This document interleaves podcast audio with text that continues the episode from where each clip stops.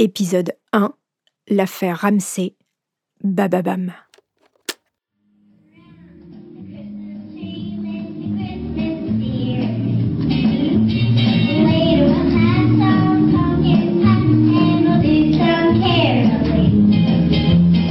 La petite voix que vous entendez, c'est celle de John Bennett Ramsey, fillette blonde aux yeux bleus et au visage de poupée. Sur cette vidéo amateur prise par ses parents, on la voit déambuler dans une tenue moulante aux couleurs du drapeau américain. Elle participe alors à un concours de beauté pour enfants, le genre d'événement dont raffolent certains Américains. Quelques jours plus tard, John Bennett Ramsey était retrouvée morte dans le sous-sol de sa maison. Bienvenue dans la saison 2 de Homicide. Vous avez été des dizaines de milliers à écouter la première saison de ce podcast. N'hésitez pas à parler de homicide autour de vous. Je suis Caroline Nogueras, journaliste depuis plus de 15 ans. Ma spécialité, les enquêtes de société. Le point de départ de mon travail, je le trouve souvent dans les pages faits divers des journaux locaux. Dans Homicide, je vais vous raconter ces histoires de meurtres en famille qui ont marqué l'actualité, en tentant de percer la folie de ces meurtriers au visage de monsieur et madame tout le monde. Car, oui, les pires affaires criminelles sont des histoires de famille.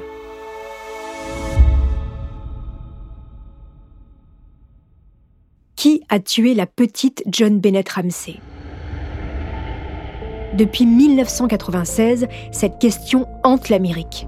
C'est la plus grande affaire criminelle jamais résolue aux États-Unis. La mort de cette fillette à l'âge de 6 ans, mini-reine de beauté, fille d'un millionnaire, n'a jamais cessé de défrayer la chronique outre-Atlantique. Au lendemain de Noël 1996, son corps sans vie est retrouvé au sous-sol de la maison familiale dans la petite ville de Boulder, Colorado. Très vite, les soupçons se portent sur la mère, puis sur son grand frère, et bien plus tard sur un rôdeur pédophile. Mais 25 ans après le drame, le meurtrier reste introuvable. Cette histoire m'a immédiatement rappelé l'affaire Grégory, la mort de ce garçonnet survenu ici en France en 1984. Les similitudes entre les deux affaires sont en effet troublantes. Le même acharnement de la presse à scandale contre la mère, les mêmes erreurs dans l'enquête et une même tragédie, le meurtre sordide d'un enfant et un coupable jamais identifié je vais vous raconter l'affaire John Bennett Ramsey avec ses zones d'ombre et ses multiples rebondissements.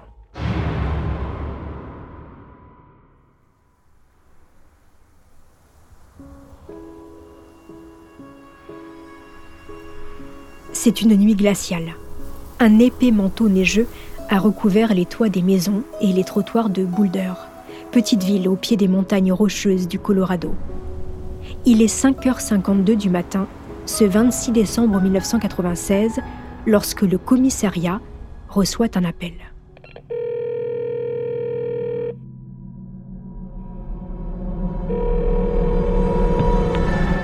Il y a eu un kidnapping. Dépêchez-vous, s'il vous plaît. Expliquez-moi ce qu'il se passe. Je suis pas Ramsey, la maman. Oh mon Dieu, s'il vous plaît. Ok, je vous envoie un agent, d'accord? Vous savez depuis combien de temps elle a disparu? Non, je sais pas. S'il vous plaît, on s'est levé, elle n'était plus là. Oh mon Dieu, s'il vous plaît. Au téléphone, c'est Patsy Ramsey.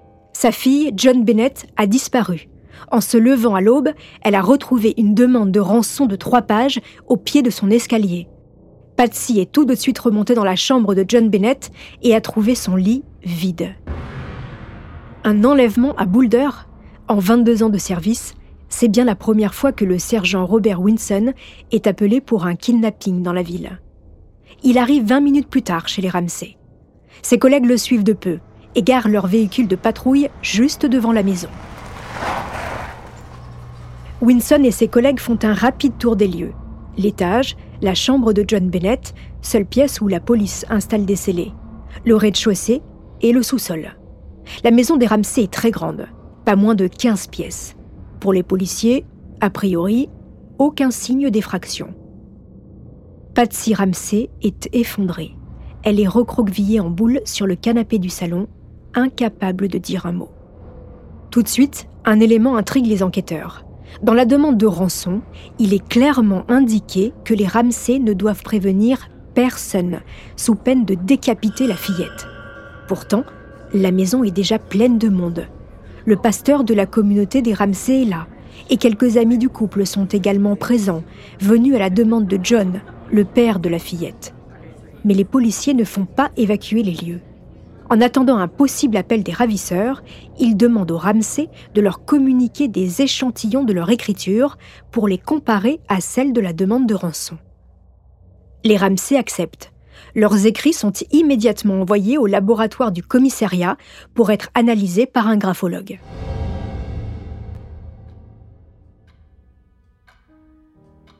Huit heures après l'appel de Patsy, aucune nouvelle des ravisseurs. Alors que la mère de John Bennett est toujours prostrée, les agents proposent à John, le père, de refaire un tour de la maison pour qu'il s'assure que rien n'a été déplacé ou même volé. Le père de famille descend au sous-sol et contrairement aux policiers quelques heures plus tôt, il pense à pousser la porte de la cave à vin. Là, il découvre l'horreur.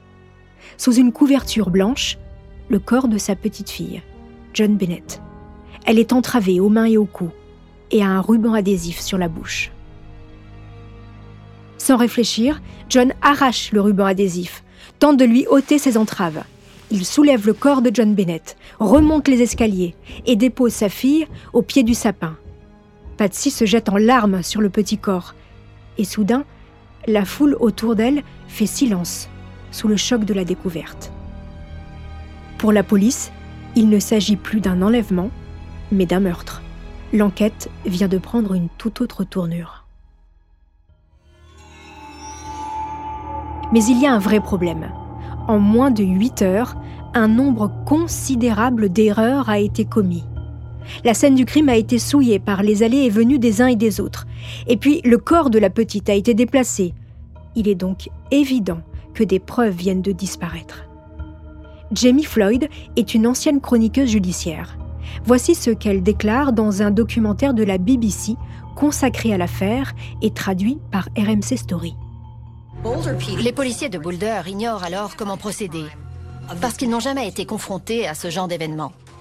Vous recevez un appel signalant l'enlèvement d'un enfant. Vous arrivez devant la maison en voiture, vous vous garez comme des brutes et vous effacez les potentielles traces au sol. L'intérieur est bondé, il y a déjà la famille et les amis. Soyons sérieux. Je ne suis pas spécialiste ni policière, mais je sais qu'une enquête ne peut se dérouler dans ces conditions. Les policiers sont un peu dans le flou. Un élément les intrigue. Puisqu'il ne s'agit plus d'un enlèvement, pourquoi une demande de rançon est-elle évoquée sur la lettre? La somme à remettre est très précise, 108 000 dollars, en petites coupures. C'est exactement le montant du bonus annuel perçu par John quelques semaines plus tôt. Il semble alors évident que l'auteur de la lettre était au courant de ce bonus. Quelques heures plus tard, le graphologue rend son rapport. Selon lui, quelques lettres de Patsy, et notamment ses R, sont les mêmes que celles de la demande de rançon. Et il va même plus loin. Il est persuadé que les échantillons manuscrits provenant du bloc-notes de Patsy sont en fait les brouillons de cette demande. Et puis, de mémoire de flic, aucun n'a jamais vu une lettre de rançon aussi longue. Un intrus aurait-il pris le risque de rédiger trois pages dans une maison en pleine nuit, sans craindre d'être découvert? Pour les agents, cela a tout l'air d'être un coup monté. L'enquête démarre à peine, mais la police s'est déjà forgé une conviction le coupable se trouve au sein de la famille Ramsey et il se pourrait bien que ce soit Patsy, la propre mère de la victime. Dès le lendemain de la découverte du corps, c'est l'emballement médiatique. Tous les journaux télévisés américains ne parlent que de ça. Jean Benet Ramsey, the little girl in Colorado, was murdered. Beauty queen Jean Benet. Jean Benet's murder has frightened residents of Boulder. Les journalistes de tout le pays font le pied de grue devant la maison des Ramsey. Une mini-reine de beauté assassinée, fille de millionnaire, dans une bourgade cossue et sans histoire, vient d'être assassinée, et pour couronner le tout, c'est peut-être sa mère qui est à l'origine du drame. Pour les tabloïds, cette affaire, c'est une aubaine, une machine à vendre du papier. La plupart des reporters va immédiatement se ranger du côté des enquêteurs et accuser la mère d'avoir tué sa fille. La course au scoop est lancée. certains n'hésitent pas à acheter des informations auprès d'informateurs peu scrupuleux, quitte à raconter n'importe quoi. Mais en même temps, si les soupçons de la police se portent aussi vite sur la mère, c'est que dans la grande majorité de meurtres d'enfants, le coupable se trouve au sein de la famille. Qui est Patty Ramsey Une mère capable d'infanticide ou une accusée à tort? Dans les jours qui vont suivre le meurtre de John Bennett, les parents de la fillette assassinée vont commettre une grave erreur qui va se retourner contre eux et les rendre définitivement coupables aux yeux de l'opinion publique.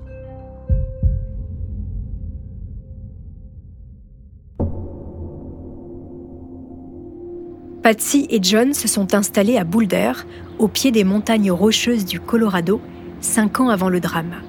Une petite ville où il fait bon vivre. Comme les Ramsey, les habitants de cette bourgade sont plutôt aisés, cultivés et très diplômés.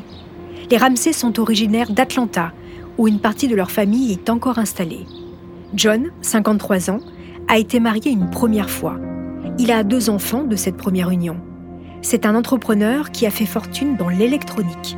Patsy, elle, est une ancienne reine de beauté, comme sa mère et sa sœur.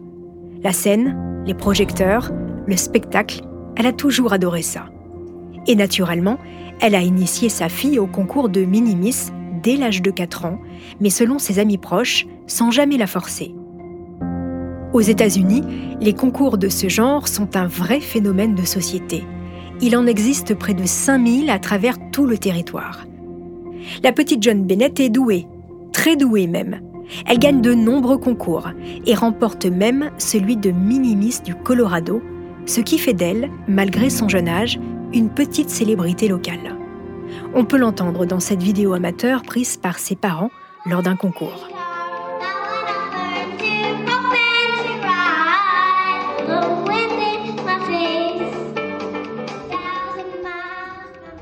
Patsy et John sont les parents de Burke, 9 ans au moment du drame, et de John Bennett, 6 ans. La famille s'est bien intégrée. Le couple aime recevoir. La jolie maison de briques rouges est souvent pleine de monde, entre les invitations et le personnel. Patsy participe à de nombreux reportages. Elle aime mettre ses enfants en avant, comme dans cette vidéo où elle ouvre les portes de sa maison aux caméras de la chaîne NBC. Elle est entourée de ses deux enfants et on la sent fière d'exposer toutes les pièces entièrement décorées de guirlandes, sapins et lumières à l'occasion des fêtes de Noël, sa période préférée de l'année. Nous sommes en 1994, deux ans avant la mort de John Bennett. Bonjour, je suis Patty Ramsey, voici John Bennett, elle a 4 ans et Burke en a 7. Et de la part de toute notre famille dans cette maison, nous vous souhaitons à tous un joyeux Noël et la meilleure des années.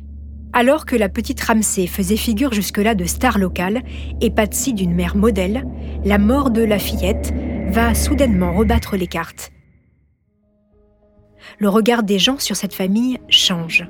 Les chaînes diffusent en boucle des images de la petite très maquillée et habillée comme une starlette pendant ses concours de beauté.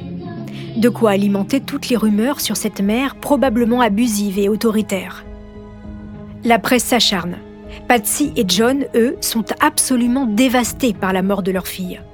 Trois jours après le meurtre de John Bennett, c'est le temps du recueillement. Les funérailles de la petite fille sont organisées à Atlanta, la ville dont sont originaires les Ramsey.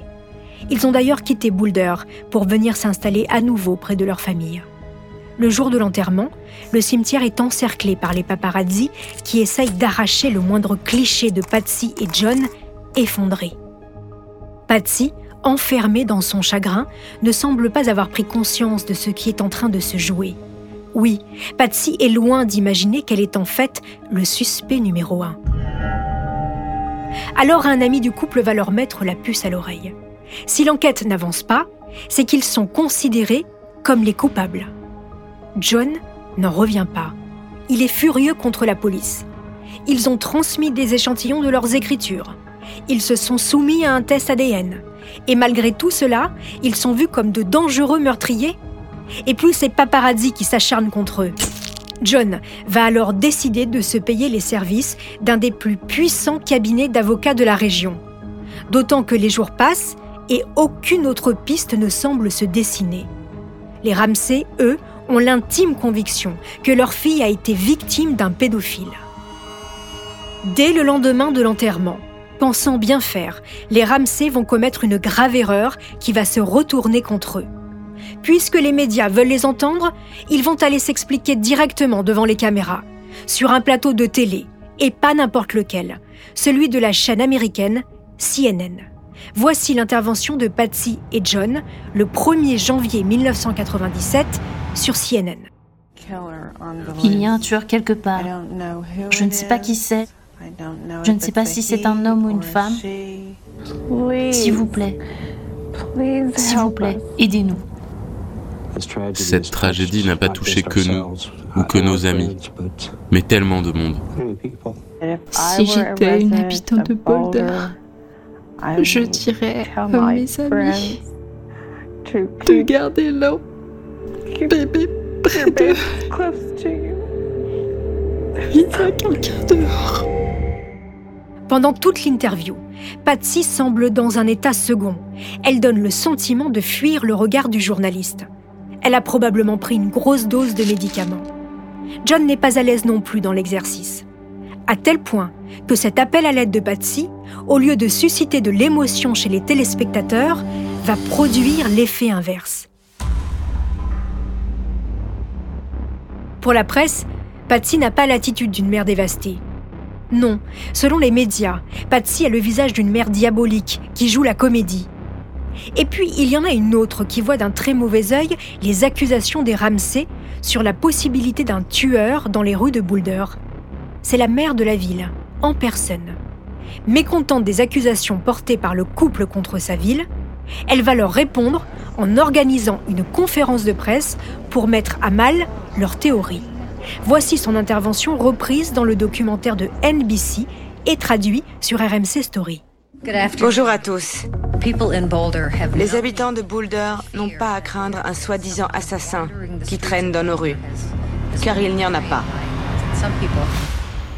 Si le premier personnage de la ville, en personne, vient annoncer publiquement qu'il n'y a pas de meurtrier dans sa ville, imaginez ce que peuvent penser les habitants. Quant aux policiers de Boulder, ils sont furieux de l'intervention télévisée des Ramsey. Car dans la foulée, le couple a décidé de ne plus collaborer avec eux. Un mois après le drame, toujours pas de suspect arrêté. Les spéculations, elles, vont bon train. Et si John était un père incestueux Et si la petite fille avait été tuée par son grand frère, le jeune Burke? Et si Patsy avait tué sa fille, car elle ne supportait plus que la petite fasse pipi au lit, comme il le lui arrivait encore quelquefois?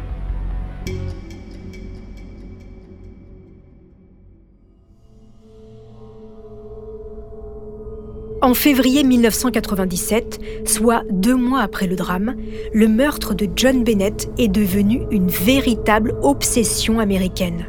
De nouveaux éléments ont fait progresser l'enquête le rapport d'autopsie du légiste de Boulder vient de tomber. Il révèle que la petite fille est morte par strangulation à l'aide d'un garrot. John Bennett a aussi été agressé sexuellement. Et puis, des traces de sang ont également été retrouvées sur elle et sur ses sous-vêtements. Elle a reçu un violent coup au crâne. Elle a une fracture de 20 cm qui n'était pas visible au moment de la découverte du corps, car la petite fille aux jolies boucles blondes ne saignait pas. Avec ces nouveaux éléments, la police tient son scénario. Voici, selon eux, ce qu'il s'est passé la nuit du drame. Il arrivait souvent à John Bennett de faire pipi au lit. Ce soir-là, à nouveau, la fillette mouille ses draps.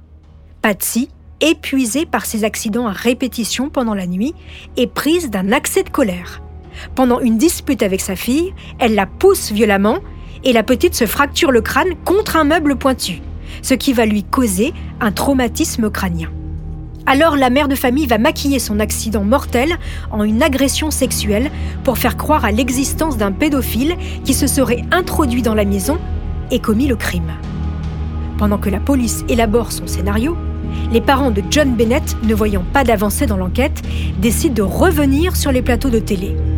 Le 1er mai 1997, le couple Ramsey crie son innocence devant des millions de téléspectateurs. Je vous assure que je n'ai pas tué John Bennett. Je n'ai rien à voir avec ce qui s'est passé. J'aimais cet enfant de tout mon cœur et mon âme. John et Patsy proposent même une grosse somme d'argent à ceux qui retrouveraient le meurtrier de leur petite fille. D'autant que certaines voix commencent à s'élever contre la théorie de l'infanticide. D'abord, Patsy ne semble pas avoir le profil d'une mère tueuse. Judy O est docteur et psychologue judiciaire. Voici son analyse dans le documentaire de la chaîne NBC, traduit sur RMC Story. Les mères coupables de filicide présentent des caractéristiques communes. L'une d'elles concerne la maladie mentale, car chez nombre de ces individus, nous avons décelé soit une paranoïa très développée, soit une psychose lourde. Mais Patsy semble n'avoir jamais souffert de troubles mentaux. Elle n'a jamais vécu de traumatisme ni de dépression postpartum. Et puis, de nouvelles expertises rendues par d'autres légistes vont mettre à mal la théorie des policiers. Quelque chose ne colle pas. Si la blessure à la tête avait été faite avant l'étranglement, la fillette aurait beaucoup saigné et elle aurait eu une hémorragie cérébrale. Or, ce n'est pas le cas. Et puis, John Bennett présente de nombreuses petites taches sur la peau au niveau du cou. C'est donc qu'elle était en vie au moment de la strangulation. Le coup à la tête a donc eu lieu après sa mort. Ce n'est pas un meurtre déguisé. Scientifiquement, ça ne tient pas. Mais les policiers s'accrochent à leur scénario envers et contre tout. En juin 1997, ils convoquent les Ramsey pour un nouvel interrogatoire.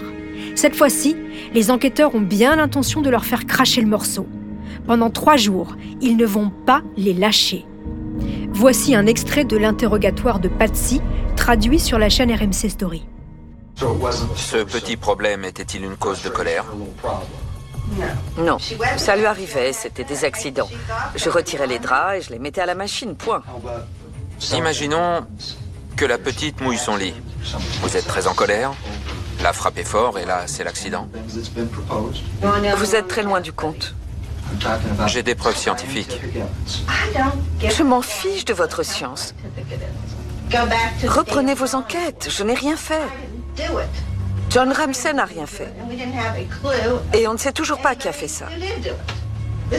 Cet enfant était ce que j'avais de plus précieux. Alors maintenant, arrêtez vos insinuations ridicules et trouvez le coupable. Faites votre boulot, bon sang. Je n'ai pas tué ma fille. Je suis innocente. C'est la vérité. Malgré des heures interminables d'interrogatoire, Patsy ne change pas sa version des faits elle n'a pas tué sa fille. Alors les policiers vont imaginer un autre scénario. Et si finalement Patsy cherchait à protéger quelqu'un? Et si cette personne n'était autre que son fils, le grand frère de John Bennett, Burke? Oui, imaginons que Burke, du haut de ses 9 ans, ait tué sa sœur par accident après une banale dispute entre frères et sœurs. En 1998, un an après un premier interrogatoire, le jeune garçon est de nouveau entendu par les enquêteurs. Écoutez cet extrait de l'interrogatoire de Burke, issu directement des archives de la police. Tu as entendu tes parents parler? J'ai juste entendu maman devenir folle. Devenir folle? Oui, enfin, comme vous le savez déjà. Tu es descendu pour voir ce qui se passait? Non, je, je suis resté au lit. Et qu'est-ce qui t'est venu à l'esprit après? J'ai pensé que peut-être John Bennett avait disparu. Mais c'est pas le genre de choses qui arrivent souvent. Es-tu capable de te souvenir de ce qui s'est passé exactement cette nuit-là? Je ne me souviens pas de tout, car je dormais. Je dors toujours très très profondément et je n'entends jamais rien. Les policiers doivent se rendre à l'évidence. Ils n'ont rien contre Burke. Les enquêteurs étant persuadés que le coupable est un membre de la famille, il ne reste qu'une seule personne qui pourrait avoir commis ce crime, c'est John, le père. Imaginons donc cette fois-ci que John ait eu des relations incestueuses avec sa fille. Imaginons aussi que l'une des agressions tourne très mal, au point que le père tue sa fille. Patsy découvre le crime Et pour couvrir son mari, elle rédige une lettre de rançon. Le problème, c'est que rien n'amène les policiers et les médias vers des tendances pédophiles de John. Ni dans ses relations, ni dans son passé fouillé, ni dans son ordinateur, quelque chose laisse à penser qu'il aurait pu être un pédophile et un père incestueux. Non, cette théorie ne colle pas. L'enquête piétine comme jamais.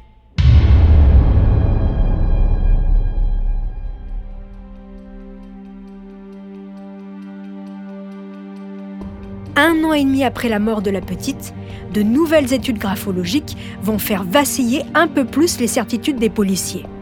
Howard Ryle est un éminent expert graphologue. Il est appelé lui aussi pour analyser la lettre de rançon.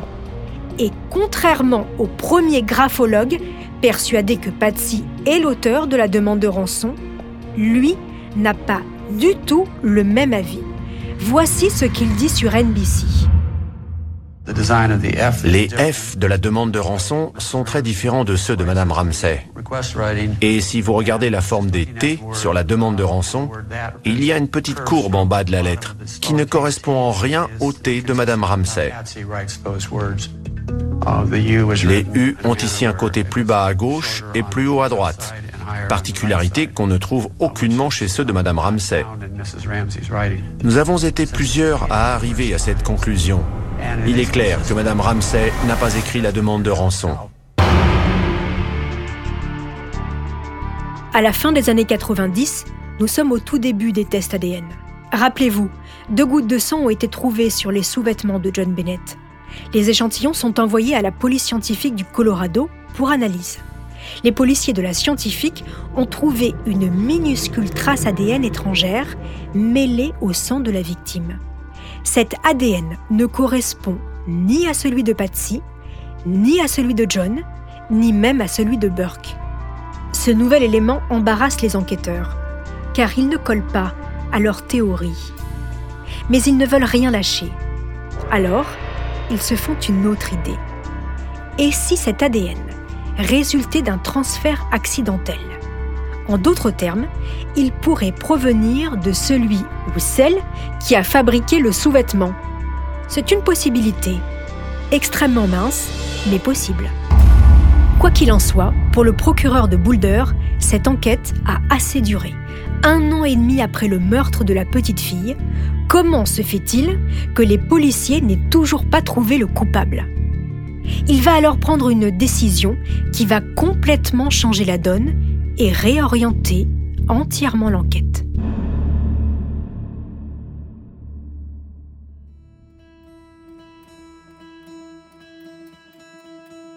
Agacé par cette enquête qui n'aboutit pas, Alex Hunter, le procureur de Boulder, décide de faire appel à un super flic, Lou Smith. Il est l'un des meilleurs détectives de l'État. Il a résolu près de 200 colcaises. Sa réputation n'est plus à faire. Lou Smith vient de prendre sa retraite, mais il accepte de reprendre du service. Smith démarre son enquête totalement convaincu lui aussi de la culpabilité de John et Patsy. Cette affaire, c'est un huis clos familial. Et comme il le dira à sa fille, à part le Père Noël, je ne vois pas qui aurait pu s'introduire chez les Ramsey cette nuit-là. En quelques jours, Smith pense résoudre son enquête. Sauf que, en se plongeant dans le dossier, le détective va aboutir à une toute autre conclusion.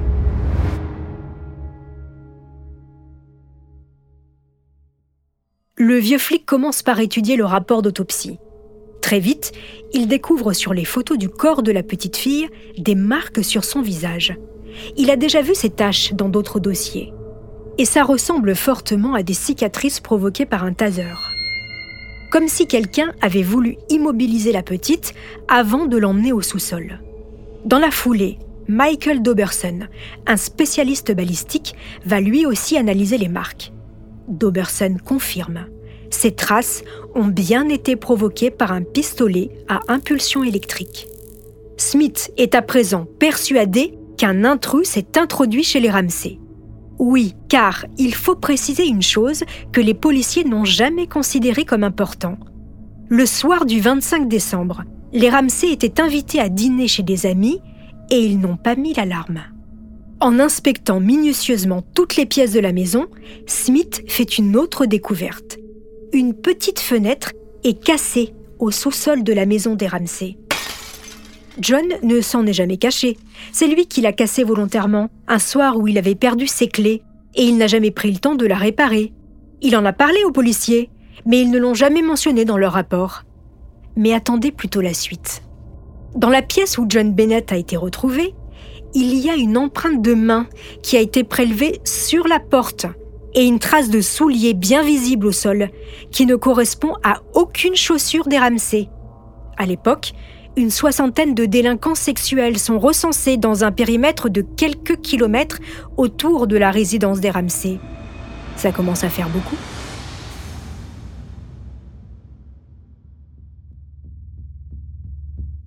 Malgré toutes ces nouvelles preuves, la contre-enquête de Smith est quand même remise en doute par les policiers de Boulder.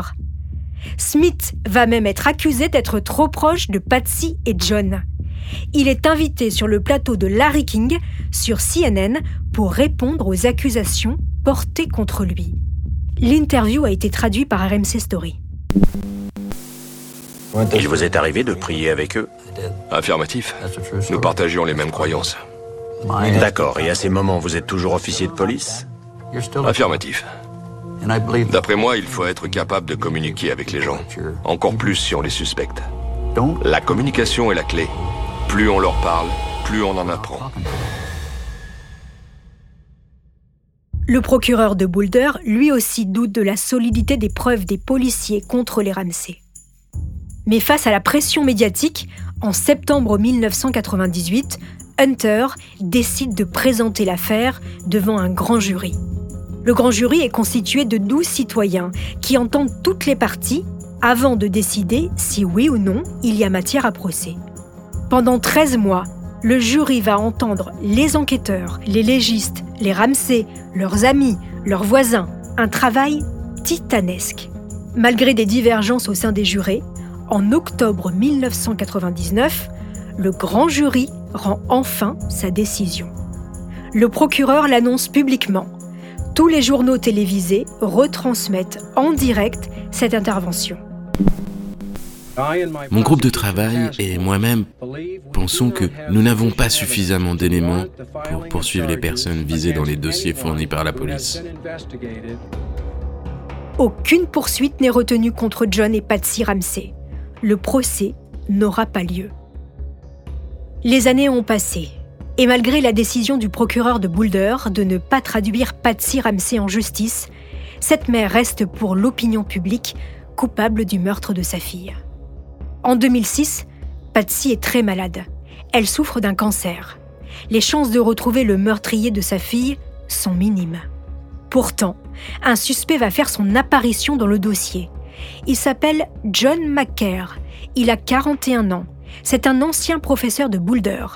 Il s'est exilé en Thaïlande où il a déjà été condamné pour détention d'images pédopornographiques. Kerr est arrêté en Thaïlande et avoue le crime de John Bennett Ramsey.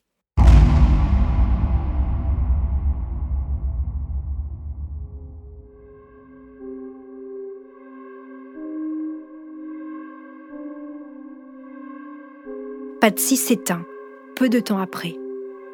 Mais quelques jours plus tard, les charges contre John McCare ne sont pas retenues. Son ADN ne correspond pas à celui retrouvé sur les sous-vêtements de John Bennett. Il est finalement relâché. Même les journaux télévisés en France s'en font l'écho. Il y a quelques jours encore, l'Amérique pensait enfin connaître la vérité sur le meurtre de la petite John Bennett Ramsey, que l'on voit ici danser dans sa robe de minimis. Elle avait 6 ans, c'était en 1996. On croyait avoir trouvé un coupable. Il s'était lui-même désigné, mais John Markar, cet instituteur de 41 ans, vient d'être disculpé. L'enquête repart au point mort. 11 ans après le meurtre de la Minimis, la ville de Boulder tente de penser ses plaies. Mary Lacey est la nouvelle procureure de la petite bourgade et elle est persuadée que les nouvelles techniques ADN vont pouvoir relancer l'affaire. Elle demande alors à un laboratoire ultra spécialisé d'analyser à nouveau les traces ADN retrouvées sur les vêtements de la petite fille. Et cette fois-ci, le laboratoire ne va pas se contenter d'analyser uniquement les sous-vêtements de John Bennett, mais également son bas de pyjama. Les scientifiques vont utiliser une toute nouvelle technique dite du frottement. Si quelqu'un a touché le pyjama de la petite fille, il a forcément laissé de l'ADN dessus. Bingo L'ADN retrouvé dans les gouttelettes de sang sur les sous-vêtements de John Bennett est le même que celui détecté sur le pyjama de la petite fille. La théorie, rappelez-vous, des policiers du transfert vient de tomber. Il est impossible que ce soit la même personne qui ait fabriqué le pyjama et le sous-vêtement de John Bennett. L'ADN retrouvé sur les deux vêtements de la petite est bien le même. Il appartient au tueur et à aucun membre de la famille Ramsey. Le 9 juillet 2008, 12 ans après les faits et deux ans après la mort de Patsy, la procureure de Boulder présente des excuses officielles pour le calvaire enduré par les Ramsey pendant l'enquête. Elle disculpe totalement la famille du meurtre de John Bennett. La police de Boulder, elle, ne leur a jamais fait son mea culpa. John a refait sa vie. Burke, lui, continue de crier son innocence et celle de ses parents. Malgré les progrès de la police scientifique, plus de 25 ans après le drame, le mystère de la mort de John Bennett reste entier.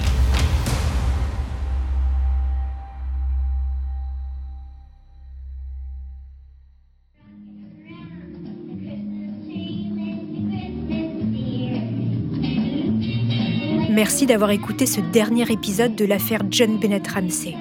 Retrouvez-moi bientôt pour un nouveau récit dans Homicide.